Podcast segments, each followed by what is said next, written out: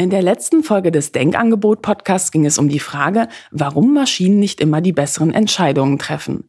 Hierzu habe ich unter anderem mit Professor Dr. Katharina Zweig gesprochen.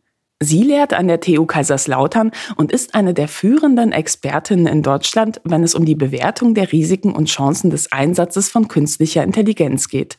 Es folgt das komplette Gespräch als Bonustrack zur Folge. Viel Spaß beim Hören.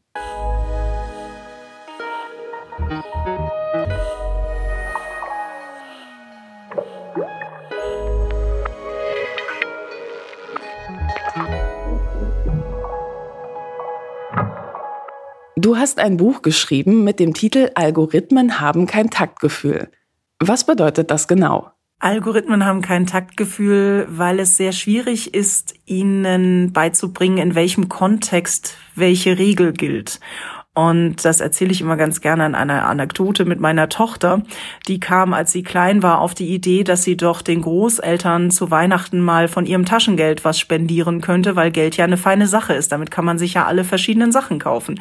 Und es hat ziemlich lange gedauert, ihr zu erklären, warum äh, in Deutschland Kinder älteren Menschen kein Geld schenken. Und irgendwann hat sie das akzeptiert und dann waren wir in der Fußgängerzone in Kaiserslautern und da saß ein Bettler und ich habe ihr zwei Euro in die Hand gedrückt und habe gesagt, hier, das kannst du ihm geben. Naja, und dann war die Diskussion natürlich groß, warum jetzt in diesem Kontext sie als Kind dann doch einem älteren Menschen Geld geben kann. Und genau dieses Feingefühl zwischen verschiedenen Kontexten umzuschalten und zu verstehen, dass Regeln in unterschiedlichen Kontexten unterschiedlich sind, das ist nicht so einfach denn dazu müssten wir den Maschinen sehr, sehr viele Daten geben mit all diesen verschiedenen Kontexten, um daraus zu lernen. Und diese Daten haben wir in der Menge meistens gar nicht verfügbar. Kennst du noch andere Beispiele, bei denen man sich vielleicht gedacht hat, naja, hier könnte man mit Technik doch super ein Problem lösen und dann hat sich später herausgestellt, dass es doch nicht so gut funktioniert hat?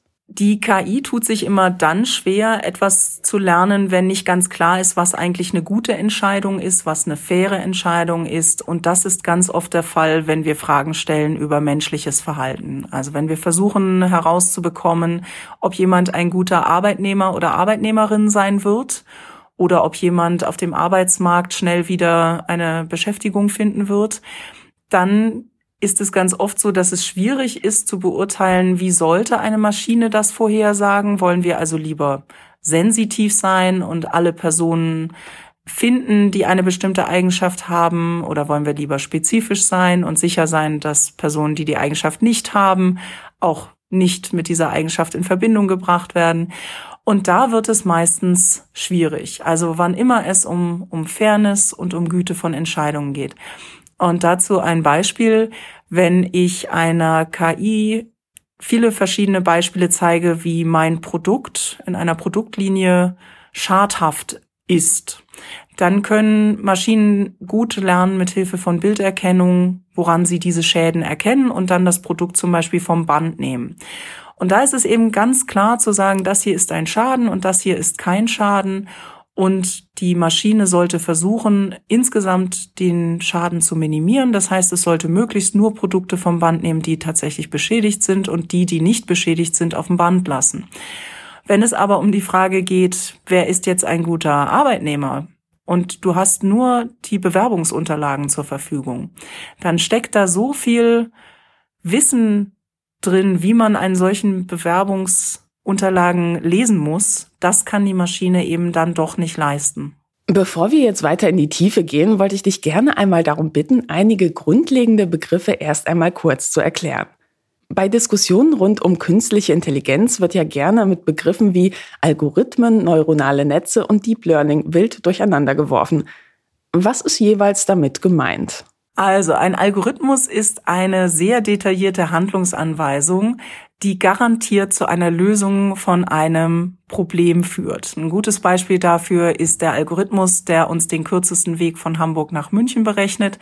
Und das allgemeine Problem heißt einfach, bring mich von A nach B. Und das heißt, wir als Informatiker implementieren jetzt also nicht die genaue Route von Hamburg nach München, sondern diese Handlungsanweisung kann mit zwei beliebigen Orten jeweils die richtige Lösung garantiert berechnen. Das ist ein Algorithmus. Ein neuronales Netz ist eine Speicherstruktur für Regeln. Also, da gibt es dieses neuronale Netz. Das sind eigentlich nur sehr viele mathematische Formeln, die in einer bestimmten Struktur miteinander stehen.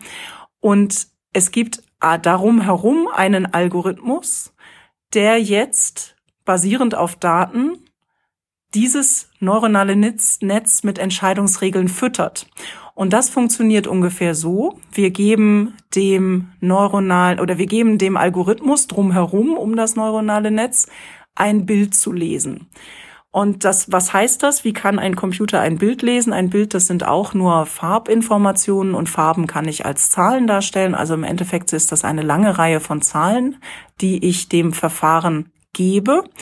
Und zusätzlich gebe ich dem Verfahren eine Information wie, da ist ein Pferd drauf, da ist eine Katze drauf, da ist ein Auto drauf.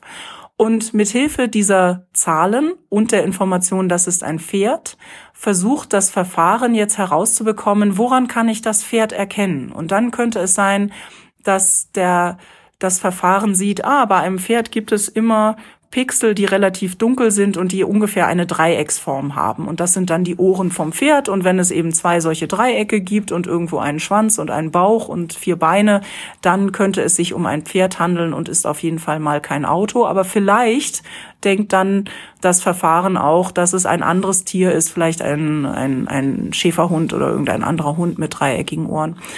Und das heißt, das neuronale Netz ist nachher nur der Speicher für diese Entscheidungsregeln, ob auf dem Bild jetzt welches Tier zu sehen ist. Und Deep Learning ist jetzt ein Verfahren mit einer sehr komplexen neuronalen Netzwerkspeicherstruktur, ähm, die aus vielen hintereinander geschalteten Schichten besteht und deswegen spricht man eben von einem tiefen Netzwerk und von tiefem Lernen. Man hat ja auch manchmal so das Gefühl, dass es momentan geradezu einen Hype um künstliche Intelligenz gibt. Da frage ich mich, was sind eigentlich heutzutage realistische Anwendungsbereiche und was ist eher Zukunftsmusik? Wie sieht das beispielsweise mit selbstfahrenden Autos aus? Ja, selbstfahrende Autos, da haben wir nur Level 3 Autos. Das heißt, das sind Autos, die in bestimmten Situationen schon etwas alleine und ohne Fahrer tun können, zum Beispiel einparken oder auf Autobahnen äh, selbstständig die Spur halten, vielleicht auch mal überholen. Aber wirklich selbstfahrende Autos in dem Sinne haben wir natürlich noch nicht. Aber das sind ganz viele KI-Anwendungen, die dafür benötigt werden. Auf der einen Seite ist es die Bilderkennung. Das heißt, das Auto muss ähm, mithilfe seiner Sensoren verstehen, wo Gegenstände im Raum angeordnet sind, damit er mit denen nicht kollidiert. Das ist auch eine Vorhersage. Wenn also ein Fahrrad detektiert wird auf der Gegenspur, muss, äh, müsste das Auto verstehen, ob das jemand ist, der vielleicht gerade abbiegen will oder gerade am Abbiegen ist und damit die eigene Spur kreuzt. Also da sind sehr viele KI-Systeme dann gemeinsam am Werk, um das wirklich zu erreichen. Wir haben schon ziemlich viel, ziemlich einfache KI-Systeme, denen begegnen wahrscheinlich die meisten der Zuhörerinnen und Zuhörer jeden Tag. Denn wenn wir auf einer Suchmaschine etwas suchen, wenn wir uns auf Social Media bewegen und dabei eine Werbung gezeigt bekommen oder auch nur unsere Timeline eingucken, das sind alles von Algorithmen ausgesuchte Produkte oder, oder Informationen, mit denen wir uns da auseinandersetzen.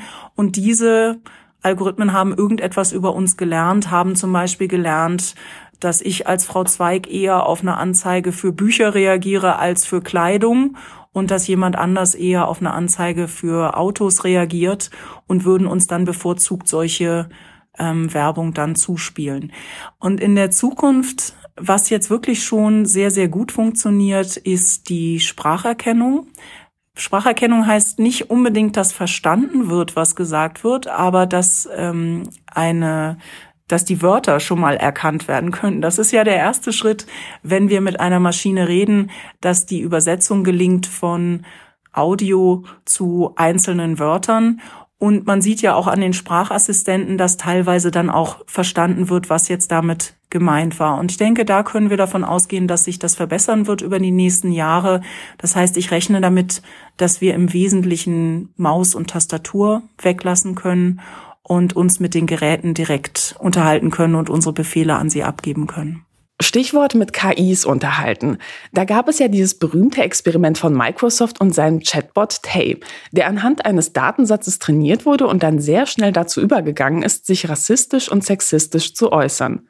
Und auch YouTube stand ja in der Kritik, weil die KI anscheinend Zuschauern über den Videovorschlagsalgorithmus immer radikalere Inhalte ausgespielt haben soll. Wie stehst du zu solchen Problemen? Glaubst du, dass man so etwas in Zukunft verhindern kann? Ja, ich glaube, es sind zwei sehr verschiedene Probleme, die da aufgetreten sind. Beim Chatbot Tay haben sich Personen verabredet, um ganz gezielt diesen Chatbot in eine bestimmte Richtung zu lenken. Und das ist natürlich eine Schwierigkeit mit lernenden Systemen. Ich habe äh, zwei Kinder und je nachdem, was wir denen beibringen, das kriegen wir natürlich auch zurück. Und genauso war das bei bei dem Chatbot auch. Da haben sich Personen aus einem ja, Trollforum 4chan verabredet, den mit sexistischen Äußerungen zu bombardieren. Und dieser Chatbot sollte lernen, worüber sich Personen unterhalten, welche Schlagwörter die verwenden und dann Texte aus dem Internet suchen, die dieselben Schlagwörter verwenden. Ist also nicht sehr erstaunlich, sondern eigentlich genau die Ingenieursleistung, die hier gefragt war, dass dann der Chatbot genau solche Texte findet, die dieselben Schlagwörter haben. Und eigentlich hätte ich mir gewünscht, ein bisschen mehr Coolness an der Stelle und zu sagen, ja, das wollten wir unserem Chatbot beibringen, dass er sich einklingt in eine Kommunikation mit denselben Schlagwörtern. Und wenn die Internet-Community da draußen feindselig ist, wird er selber auch feindselig sein. Aber jetzt bitte, liebe Internet-Community, erzieht ihn doch bitte um, so wie wir uns unterhalten wollen im Internet und bringt ihm das bei, mit, ja, mit Wörtern, die ihr gerne hören würdet. Also das hätte ich vielleicht ein ganz klein bisschen cooler gefunden, wenn man da nicht sofort abgeschaltet hätte, obwohl es natürlich klar war, denn darunter waren wirklich äh, sehr krasse Sprüche, die sicherlich auch rechtlich zu beanstanden gewesen wären. Ähm, das zweite Beispiel mit YouTube. Das ist einer Optimierungsfunktion geschuldet, die wir unseren lernenden Systemen tatsächlich immer mitgeben müssen. Das heißt, lernende Systeme brauchen eine Art Richtschnur, eine Art Leitbild, anhand derer sie erkennen können, was jetzt eine gute Entscheidung war und was eine schlechte Entscheidung war. Und wenn diese Systeme dann permanent noch dazulernen, es gibt also zwei Arten von Systemen, diejenigen, die wir wirklich in sicherheitskritischen Systemen einsetzen, so wie beim äh, fahrerlosen Fahren, die wären ausgelernt. Das heißt, die lernen im Labor, die lernen unter bestimmten Bedingungen, dann testet man sie, ob sie auch wirklich sicher sind und erst dann werden sie im Straßenverkehr eingesetzt und lernen dann im Straßenverkehr nicht weiter, weil sonst eben genau solche Probleme auftreten wie bei Tay. Ähm, bei weiterhin lernenden Systemen, wie bei dem YouTube-Algorithmus, ist es diese Richtschnur, die ihnen sagt, wie sie lernen sollen und was sie davon mitnehmen sollen. Und die Richtschnur bei dem YouTube-Algorithmus war, dass sie eine Milliarde Fernsehstunden erreichen wollen, ich glaube, pro Tag. Und ich meine, das ist enorm. Und da dann der Algorithmus festgestellt hat, dass es eben Inhalte gibt, die uns länger am Bildschirm kleben lassen und da leider die menschliche Psychologie ist, dass dies sehr oft die Inhalte sind, die eigentlich schauderhaft sind, die verschwörungstheoretisch sind, die aggressiv sind, die lassen uns leider länger am Bildschirm kleben und das hat der Algorithmus gelernt und das heißt, dieser Nebeneffekt, der kommt eigentlich dadurch zustande, dass es einen bestimmten psychologischen Effekt gibt und eine Optimierungsfunktion, ähm, die diesen psychologischen Effekt nicht mit einberechnet hat. Und das ist der Grund, warum wir hier in Kaiserslautern einen Studiengang entwickelt haben, der nennt sich Sozioinformatik, wo wir unseren Studierenden diese beiden Aspekte von vornherein mitgeben und zusätzlich noch wirtschaftliche, rechtliche Aspekte, ethische Aspekte.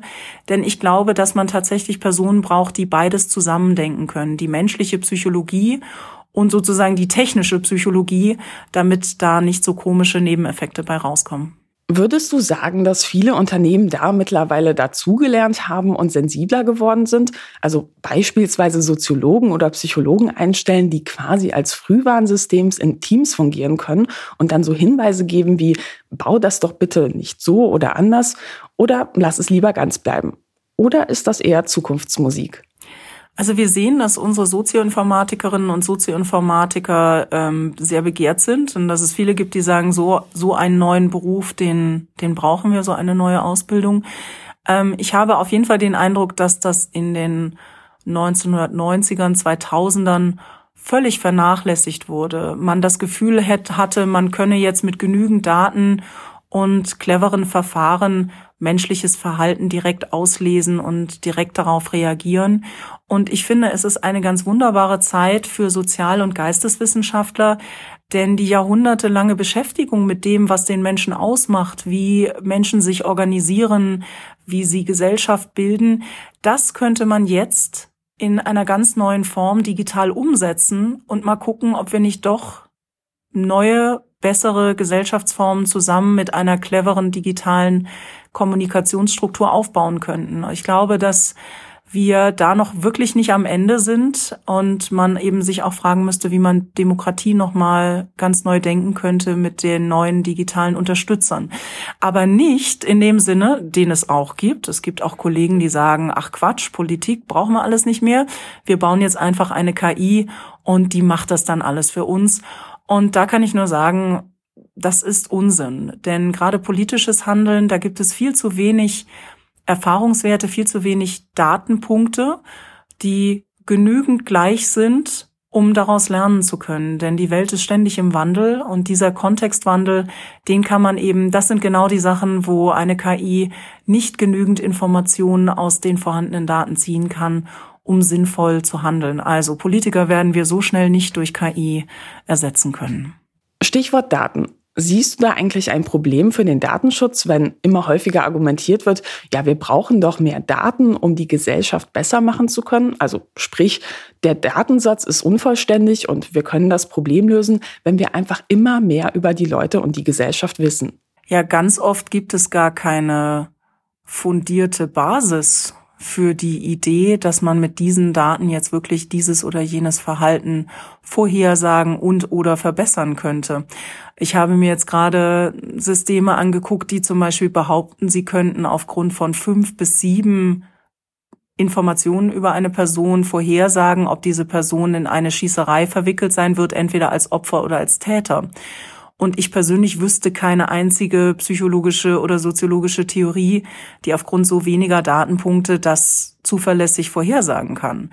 Ähm, ein zweites Beispiel ist die, ja, ist die Idee, dass man aus dem Gesicht ablesen könne, welche Emotionen eine Person hat. Das ist oftmals dann ein Modul auch von Bewerbungsvideoanalysen. Und auch da natürlich gibt es Situationen, in denen unsere Emotionen so unverfälscht sind, dass wir sie im Gesicht tragen und dann kann das vielleicht auch eine Maschine erkennen. Aber gerade in sehr formellen Situationen, wie zum Beispiel einem Bewerbungsvideo, haben wir unser Gesicht auch unter Kontrolle. Und da haben sich Psychologinnen und Psychologen mal zusammengesetzt und versucht, die Literatur zusammenzutragen im Bereich der Psychologie, ob es überhaupt einen starken Zusammenhang gibt zwischen unserer Mimik und den Emotionen, die wir fühlen. Und da gibt es aus psychologischer Sicht keinen Zusammenhang. Und dann kann auch die Maschine nichts herauslesen. Warum werden solche Sachen trotzdem verwendet? Das ist eine sehr interessante Frage. Und ich habe ähm, dazu eine eine Geschichte, die vor zehn Jahren sich abgespielt hat. Da habe ich mir Empfehlungsalgorithmen für Filme angeguckt. Und der damals oder eine, ein gängiger Ansatz, um Empfehlungen für Filme zu produzieren, hätte mir damals empfohlen, dass wenn wir zwei Pretty Woman gerne gesehen haben, ich auch unbedingt mal Star Wars 5 sehen muss. Und ich fand diese Empfehlung doch hinreichend unintuitiv. Aber insgesamt waren die Empfehlungen von diesem Ansatz ziemlich gut und die Leute haben dann einfach eine Geschichte erfunden, warum Star Wars 5 und Pretty Woman auch gut zusammenpasst. Die haben gesagt, naja gut, sind halt beides Hollywood-Blockbuster und es gibt so Leute, die gehen halt in jeden Blockbuster, egal welchen Inhalt das jetzt hat. Und dann habe ich mich mit dem Ansatz noch mal ein bisschen mehr beschäftigt und konnte tatsächlich mathematisch beweisen, dass der nicht funktionieren kann. Und wir haben den dann verbessert an der Stelle, wo der falsch war und äh, konnten dann zeigen, dass natürlich es viel weniger Leute gibt, die gleichzeitig Star Wars 5 und Pretty Woman mögen. Das war also ein reines Artefakt von dem Ansatz, den man davor hatte. Und das hat mir gezeigt, dass wir Menschen ziemlich schlecht darin sind, falsche Ergebnisse von solchen Algorithmen gut zu bewerten, sondern wir neigen dazu, uns eine Geschichte auszudenken, mit der die noch irgendwie erklärt werden kann. Und solange die Ergebnisse nicht krass abweichen von dem, was wir erwarten, werden wir damit weiterlaufen. Und ich glaube, das ist genau das, was im Moment passiert. KI wird vorgeschlagen für Situationen, wo sie nicht funktionieren kann, weil es gar keine theoretische Basis für den Zusammenhang gibt, der da beobachtet werden soll. Und wir merken es nicht, weil sie ein paar Sachen natürlich trotzdem hinkriegt. Und genauso eine Geschichte ist eben die Frage nach der Emotion im Gesicht. Manchmal kann man das gut machen, wenn die Menschen sich gerade nicht verstellen. In Bewerbungssituationen sind wir aber wahrscheinlich genau gerade nicht in solch einer Situation, wo man sich nicht verstellt, sondern da versuchen wir einen guten Eindruck zu machen. Und wir kriegen das eben nicht mit, wenn die Maschine da dann Unsinn macht. Ein besonders heikles Thema ist ja die Gesichtserkennung. Und in Berlin gab es ja auch schon einen großen Test zu Gesichtserkennungssystemen. Und derzeit wird ja auch überlegt, dann auch solche Verhaltenserkennungssysteme zu machen, dass man beispielsweise erkennt, so steht jemand rum, ist jemand aufgeregt, ist der verdächtig. Würdest du sagen, dass es da ein grundsätzliches Problem gibt? Also ein Beispiel ist ja, dass man argumentiert, naja, diese Systeme erkennen besonders schlecht Menschen mit dunklerer Hautfarbe oder aber sie sind besonders schlecht bei der Erkennung von Frauen. Also gibt es da eine Gefahr, dass unter bestimmten Umständen problematische gesellschaftliche Verhältnisse, wie zum Beispiel Diskriminierung bestimmter Gruppen, von der analogen Ebene dann auf die digitale Ebene übertragen werden, ein einfaches Beispiel ist ja, naja, bei den Entscheidern ist ja meistens so eher der Männerüberschuss und ja, vielleicht sieht man dann bestimmte Diskriminierung einfach nicht oder guckt gezielt weg. Da gibt es gerade ein ganz interessantes Buch von Janelle Shane. Äh, das Buch heißt You Look Like a Thing and I Love You. How Artificial Intelligence Works and Why It's Making the World a Weirder Place. Also was sie versucht hat, ist KI, ähm, das ist eine generative KI, das heißt, die kann Texte herstellen. Und der hat sie zum Beispiel Eiscremesorten gegeben, Kuchenrezepte, Namen von Rollenspielern. Und die KI sollte dann typische Muster darin entdecken und solche Texte selber verfassen. Und das Buch ist sehr, sehr witzig, weil die KI natürlich nicht wirklich irgendwie sinnvolle Konzepte sieht. Also die fängt dann an mit einem Kuchenrezept, da ist dann oben irgendwas mit mit äh, Schokolade und unten geht's weiter mit Mandeln und Nüssen, die niemals genannt worden sind. Ähm, völlig absurde Eiscremesorten werden da erfunden. Und das Buch zeigt ganz gut, was KI kann und was KI nicht kann. Und in diesem Buch zeigt sie vor allen Dingen ähm, die Gefahr, dass KI eine Abkürzung nimmt. Ähm, und das kann man ganz gut an einem Beispiel sehen, den ein, das ein Kollege immer gerne nimmt, wenn man eine KI trainiert auf verschiedene Bilder und Bilderinhalte. Und da war ein Datensatz dabei, wo Pferde gezeigt wurden, aber die waren alle von demselben Pferdefotografen und der hat sein Logo mit drauf gemacht. Und die Abkürzung ist dann halt nicht nach dem Pferd zu suchen, sondern nach diesem Logo zu suchen, das immer in der gleichen Schärfe und Detailgenauigkeit dasselbe war. Das ist viel, viel einfacher, als jetzt nach den dreieckigen Ohren zu gucken und den vier Beinen und dem Schwanz. Und das ist genau das Problem bei künstlicher Intelligenz, dass da nach Eigenschaften gesucht wird, die das Ergebnis schnell und ziemlich gut vorhersagen lassen. Und wenn es eben in der Vergangenheit so war, dass es bestimmte Muster bei der Einstellung gab, zum Beispiel, dass man Minderheiten ignoriert hat ähm, oder sich auf Männer fixiert hat, und wenn man dann zusätzlich noch diese Entscheidungsregeln aus der Vergangenheit direkt weiter so verwendet, dann kann es dazu kommen, dass die Diskriminierung sogar noch schlimmer wird. Das ist aber kein Naturgesetz. Und da nehme ich immer gerne das Beispiel von Österreich. Die benutzen in äh, Ihrem Arbeitsamt, das heißt Arbeitsmarktservice, benutzen Sie jetzt in einem Pilotprojekt einen Algorithmus, der soll Arbeitslose in drei Kategorien anteilen, einteilen. Die erste Kategorie ist, findet sowieso wieder einen Job. Die letzte Kategorie ist, hat jetzt schon sehr lange keinen Job gefunden, wird es wahrscheinlich schwer haben. Und dann gibt es die große mittlere Kategorie. Und da Weiterbildungsmaßnahmen natürlich eine beschränkte Ressource sind, möchte man sich auf diese mittlere Gruppe ähm, fokussieren mit den Weiterbildungsmaßnahmen.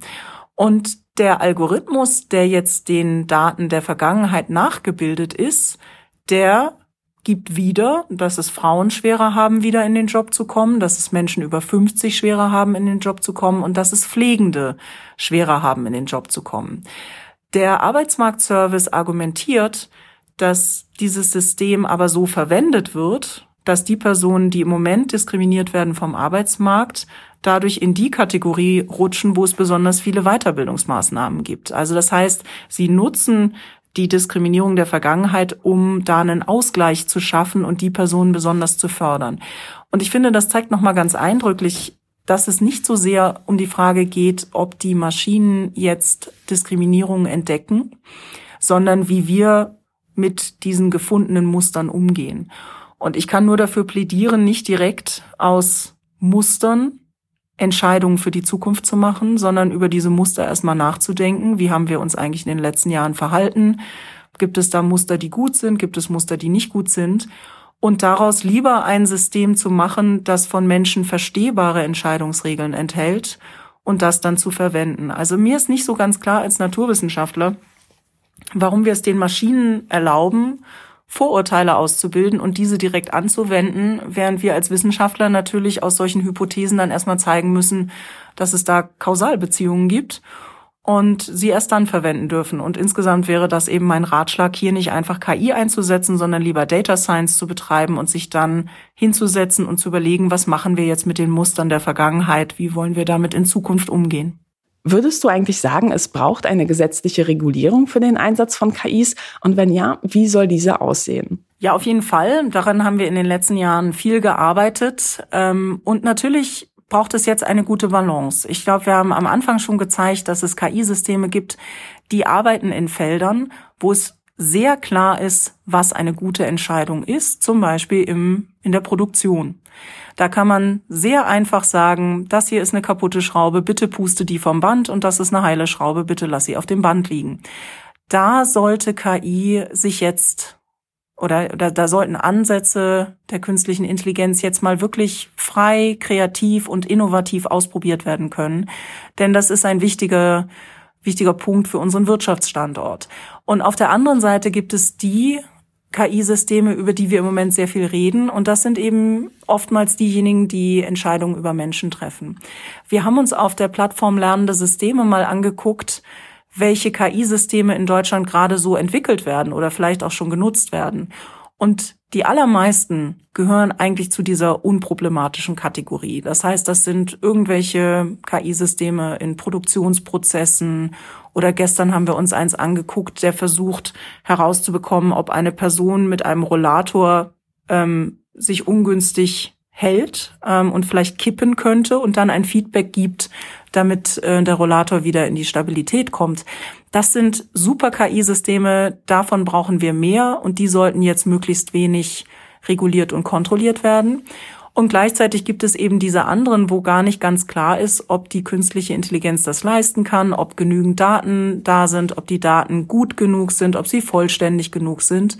Und in die müsste man hineingucken. Und unter diesen gibt es dann wiederum zwei Kategorien. Und das eine sind staatliche KI-Systeme und die würde ich sehr eng überwachen wollen. Denn da gibt es ja eine große Machtasymmetrie zwischen uns als Bürgerinnen und Bürgern und dem Staat. Aber auch da muss man wieder unterscheiden, ja. Wenn jetzt eine Behörde einen Chatbot einsetzt, ist das auch ein künstliches, intelligentes System, das aber sicherlich keine große Kontrolle braucht. Ähm, und wenn es darum geht, an den Grenzen zu entscheiden, ob eine Person wirklich aus dem Land kommt, von dem sie angibt, es zu sagen, dann ist das Grundrecht auf Asyl unter Umständen beeinträchtigt und deswegen muss man da dann schon genau hingucken.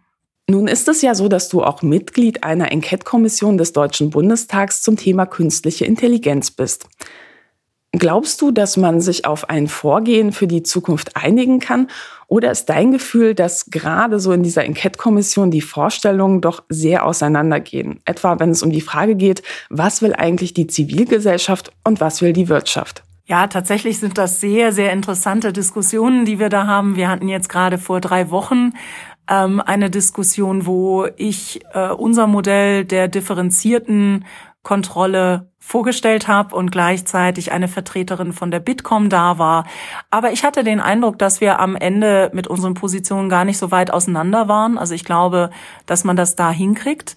Und gleichzeitig wurde in der Woche eine Resolution vom Europäischen Parlament verabschiedet zum Thema Verbraucherschutz, wo eben auch unser differenziertes Modell schon genannt wurde. Auch die Datenethikkommission hat das mit aufgegriffen. Also insgesamt habe ich die Hoffnung, dass das ein Weg ist, den wir gehen können.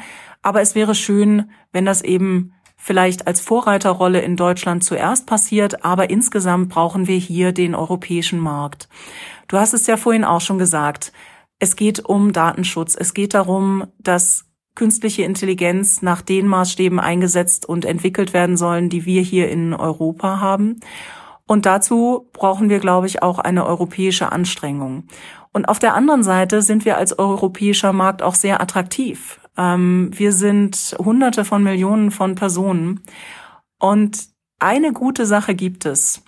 Künstliche Intelligenz muss immer von den Personen lernen, für die ein Produkt erzeugt werden soll oder für die Werbung äh, geschaltet werden soll. Das heißt, es nützt nichts, wenn uns in Deutschland, in Europa jemand Werbung verkaufen will, wenn das gelernt wird auf asiatischen Daten oder auf amerikanischen Daten, auch wenn das vielleicht einfacher ist. Und das wiederum bedeutet, dass wir als Markt attraktiv sind und auch diktieren können, wie mit unseren Daten umgegangen wird. Und wir sehen in der DSGVO solche Ansätze. Aber ich würde gerne in den nächsten Monaten stärker diskutieren, könnten wir nicht auch etwas dazu sagen, wie diese Daten verwendet werden können. Und zwar im Sinne von bestimmten Lernmethoden, die wir unterstützen in Europa und anderen Lernmethoden, die wir nicht unterstützen. Es ist eine mehr geschichtliche Kuriosität, dass im Moment Daten zentral gesammelt werden und dann beliebige KI-Systeme drauf losgelassen werden, um irgendetwas aus diesen Daten zu lernen. Genauso gut hätte man eine andere Technologie verwenden können, die dezentral lernt. Was heißt das? Das muss man sich ein bisschen vorstellen wie so ein Wandergeselle, der zu verschiedenen Meistern kommt und jeder Meister entscheidet für sich, was er diesem Gesellen jetzt beibringt. Und das jetzige Modell ist, lasset alle Meister zu mir kommen und ich werde sie für immer gefangen halten und von ihnen lernen, was ich will. Und ich hätte lieber gerne dieses Wandergesellenmodell. Und das könnte man vielleicht im europäischen Markt eben auch durchsetzen, dass auf unseren europäischen Daten nur dezentral gelernt werden darf und wir damit sehr viel bessere Kontrolle haben über unsere Daten und ihre Nutzung. Hier stellt sich für mich natürlich die Frage der Unterscheidung zwischen personenbezogenen Daten und nicht personenbezogenen Daten. Und ich frage mich, wie sicher wir eigentlich sein können, dass Dinge, die heute anonymisiert werden, in Zukunft nicht doch einer Person zugeordnet werden können. Ja, ich mag auch immer besonders gerne unsere Uni-Umfragen, die total anonym sind und dann fragen sie mich als erstes, in welchem Fachbereich ich bin, welchen Job ich habe, Professor und ähm, dann noch wie alt ich bin. Und es gibt natürlich genau zwei Professorinnen in der Informatik. Da ist das dann auch nicht mehr so anonym. Also Anonymisierung ist tatsächlich eine schwierige Geschichte, aber auch dafür gibt es technologische Lösungen. Bei diesem sogenannten dezentralen Lernen gibt es Methoden, die darauf achten, dass man nicht im Nachhinein aus dem Gelernten etwas herausbekommen kann über die Personen, von denen man gelernt hat. Also wie funktioniert das? Sagen wir mal, wir beide schmeißen unsere Daten zusammen und dann kommen noch 98 andere dazu. Insgesamt sind es dann also 100 Personen, die zum Beispiel auf einer Webseite nach Produkten gesucht haben. Das sind ja sehr interessante Daten, aus denen man ableiten kann, wann Personen auf ein Produkt klicken, welche Werbung sie spannend finden und so weiter und so fort. Und wenn wir jetzt aber 100 Personen sind und dann kommt dieser lernende Wandergeselle zu uns und lernt von uns allen gleichzeitig und nimmt nur die gelernten Muster mit, nur die gelernten Entscheidungsregeln mit, darf aber keine Daten von uns mitnehmen, von uns 100 ähm, dann gibt es eben Methoden, die sicherstellen, dass man aus dem neu dazugelernten nichts über uns 100 ableiten kann und schon gar nicht als Individuum. Und das heißt, diese Gefahr, dass man verschiedene Datensätze miteinander vergleicht, ist einfach nicht mehr da, sondern meine Datensätze für dieses eine Verhalten sind dann bei dort gespeichert und die anderen sind dort gespeichert und die Maschinen können vorbeikommen und davon lernen, wenn ich ihnen das erlaube, wenn es dafür einen Vertrag gibt. Aber diese Daten können nicht mehr ohne mein Wissen zusammengeschmissen werden. Und das halte ich wirklich für einen riesen. Und es ist ein bisschen schade, dass dieser technologische Ast in der Forschung nicht so präsent ist. Und ich denke, das können wir rückgängig machen. Wir sollten uns jetzt in der Europäischen Union daran setzen, diese Verfahren weiter auszubilden und dann auch die dafür nötige Infrastruktur auszubilden. Und dann könnten wir, glaube ich, wirklich einen europäischen Weg haben, wie wir wollen, dass mit unseren Daten umgegangen wird. Vielen Dank. Das war doch ein schönes Schlusswort. Leider hat das Interview jetzt leider doppelt so lange gedauert, wie ich eigentlich beabsichtigt hatte. Aber das ist ja nicht meine Schuld, sondern deine Schuld, weil du so viele interessante Sachen gesagt hast. es tut mir leid. Beim nächsten Mal bin ich langweiliger. Vielen Dank für deine Zeit. Das war der Mitschnitt zum Hintergrundgespräch mit Professor Dr. Katharina Zweig. Sie hat, wie gesagt, ein Buch geschrieben mit dem Titel Ein Algorithmus hat kein Taktgefühl. Ihr könnt es überall im Buchhandel bestellen. Also auch bei der Buchhandlung nebenan und nicht nur bei Amazon. Und übrigens, durch die Pandemie ist der Umsatz im Buchhandel radikal eingebrochen. Viele Buchhandlungen kämpfen derzeit ums Überleben. Und auch wenn es bequemer ist, Bücher online zu bestellen, das gebe ich ja gerne zu, gebt euch mal Eindruck und bestellt lieber bei der Buchhandlung in eurer Nähe. Denn sonst gibt es die vielleicht demnächst nicht mehr. Wenn ihr den Podcast unterstützen wollt, freue ich mich natürlich wie immer über Spenden. Alle Infos dazu findet ihr auf denkangebot.org und in der Folgebeschreibung. Tschüss und bis zum nächsten Mal. Passt gut auf euch auf.